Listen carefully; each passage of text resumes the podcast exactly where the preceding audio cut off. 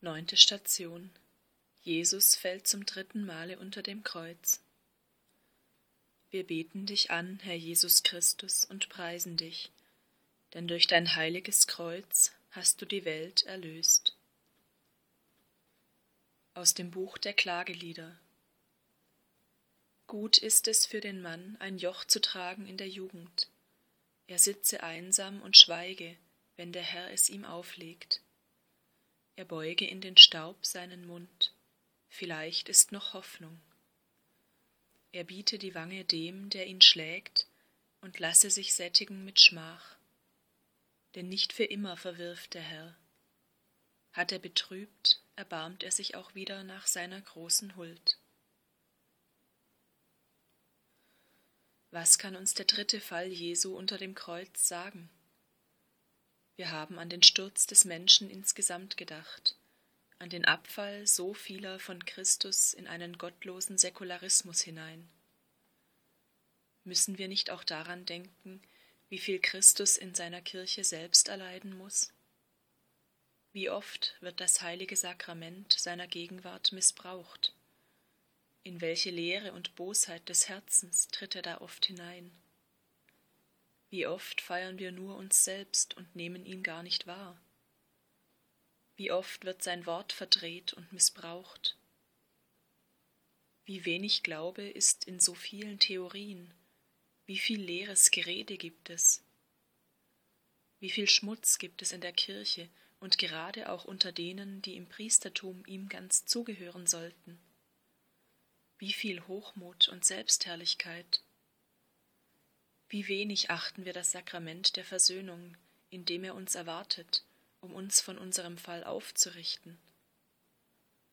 All das ist in seiner Passion gegenwärtig.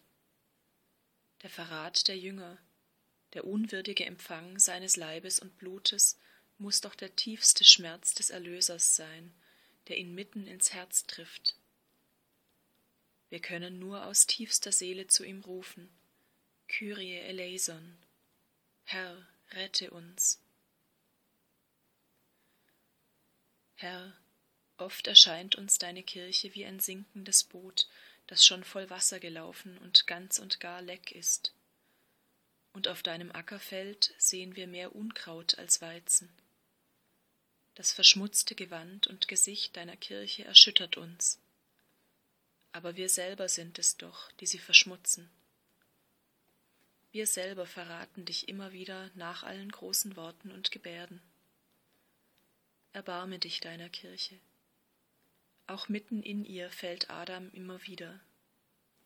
Wir ziehen dich mit unserem Fall zu Boden, und Satan lacht, weil er hofft, dass du von diesem Fall nicht wieder aufstehen kannst, dass du in den Fall deiner Kirche hineingezogen selber als Besiegter am Boden bleibst. Und doch wirst du aufstehen. Du bist aufgestanden, auferstanden, und du kannst auch uns wieder aufrichten. Heile und heilige deine Kirche. Heile und heilige uns. Vater unser im Himmel, geheiligt werde dein Name, dein Reich komme, dein Wille geschehe, wie im Himmel, so auf Erden. Unser tägliches Brot gib uns heute und vergib uns unsere Schuld, wie auch wir vergeben unseren Schuldigern. Und führe uns nicht in Versuchung, sondern erlöse uns von dem Bösen. Gegrüßet seist du, Maria, voll der Gnade, der Herr ist mit dir. Du bist gebenedeit unter den Frauen, und gebenedeit ist die Frucht deines Leibes, Jesus. Heilige Maria, Mutter Gottes, bitte für uns Sünder, jetzt und in der Stunde unseres Todes. Amen. O du Mutterbrunnen der Liebe, mich erfüll mit gleichem Triebe, dass ich fühl die Schmerzen dein.